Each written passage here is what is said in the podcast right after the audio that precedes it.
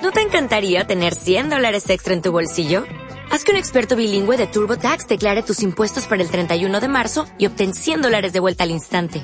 Porque no importa cuáles hayan sido tus logros del año pasado, TurboTax hace que cuenten. Obtén 100 dólares de vuelta y tus impuestos con 100% de precisión. Solo con Intuit TurboTax. Debes declarar para el 31 de marzo. Crédito solo aplicable al costo de la presentación federal con TurboTax Full Service. Oferta sujeta a cambios o cancelación en cualquier momento.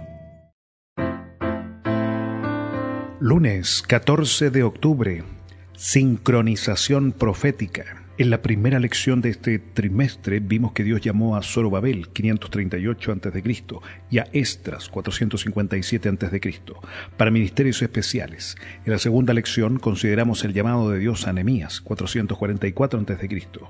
Debemos comprender que estos llamados se efectuaron en armonía con la presencia de Dios por ejemplo, Dios impulsó a Zorobabel para hacer la tarea específica en respuesta a la finalización de los 70 años de cautiverio que Jeremías había profetizado. ¿En qué año fue llamado Estras al ministerio?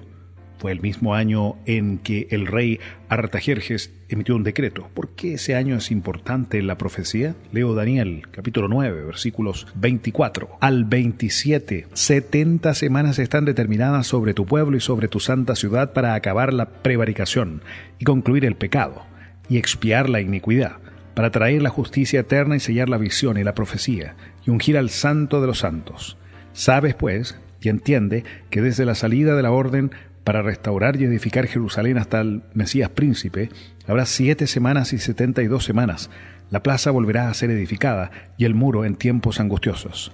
Después de las setenta y dos semanas, quitará la vida al Mesías, mas no por sí. El pueblo del príncipe que ha de venir destruirá la ciudad y el santuario. Con inundación será el fin de ella. Y hasta el fin de la guerra los, las asolaciones están determinadas y por una semana confirmará el pacto con muchos, y a la mitad de la semana hará cesar el sacrificio y la ofrenda. Después, con la muchedumbre de las abominaciones, vendrá el desolar, aún hasta una entera consumación, y lo que está determinado se derramará sobre el pueblo asolado.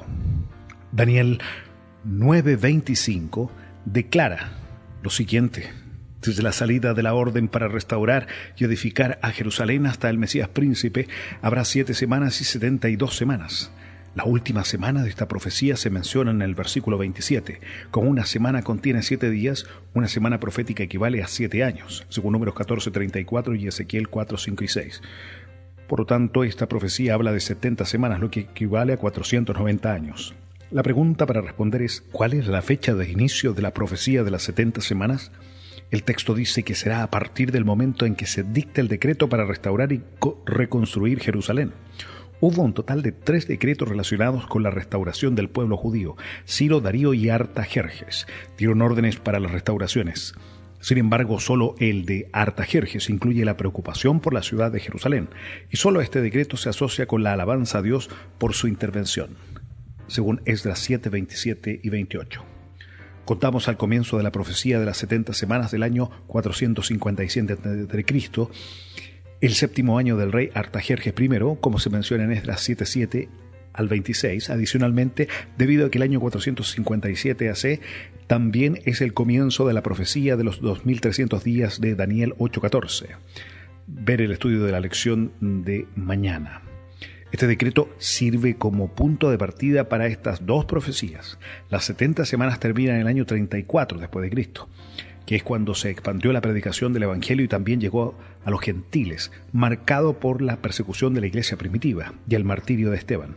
La mitad de la última semana sería el año 31 después de Cristo, que es cuando Jesús murió en la cruz. Repasa la profecía de Daniel 9, 24 al 27. ¿Cómo revela con asombrosa precisión el ministerio de Jesús? Una profecía como esta, ¿cómo debería ayudar a establecer firmemente nuestra fe? Reavivados por su palabra, hoy, Primera de Crónicas 29, durante esta semana, Conflicto de los Siglos, capítulo 5.